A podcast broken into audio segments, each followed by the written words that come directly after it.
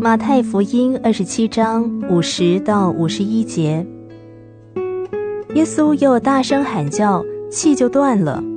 忽然殿里的幔子从上到下裂为两半，地也震动，磐石也崩裂。在以色列的历史当中，历代以来。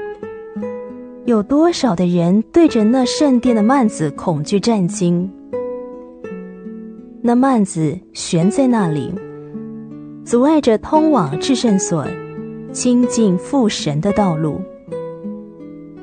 大祭司带着赎罪的血进入到至圣所，也只能够停留短短的时间。出了至圣所，又感受到罪的重压。人站在幔子的外面，与神以及神的爱隔绝，背负着自己的罪。但是现在，那奇妙的事情发生了：大祭司一次进入至圣所，他所带来的是永远的救恩，完全的救赎。神的手将幔子从上到下撕裂为两半。路已经打开了，再也没有什么可以分隔罪人与神。凡愿意的人都可以来，不需要中保就可以来，因为耶稣基督是我们的中保。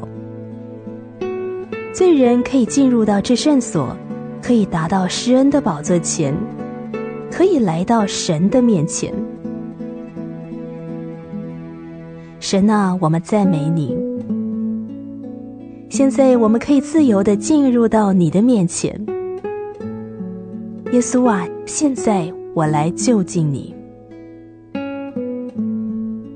马太福音二十七章五十到五十一节，耶稣又大声喊叫，气就断了。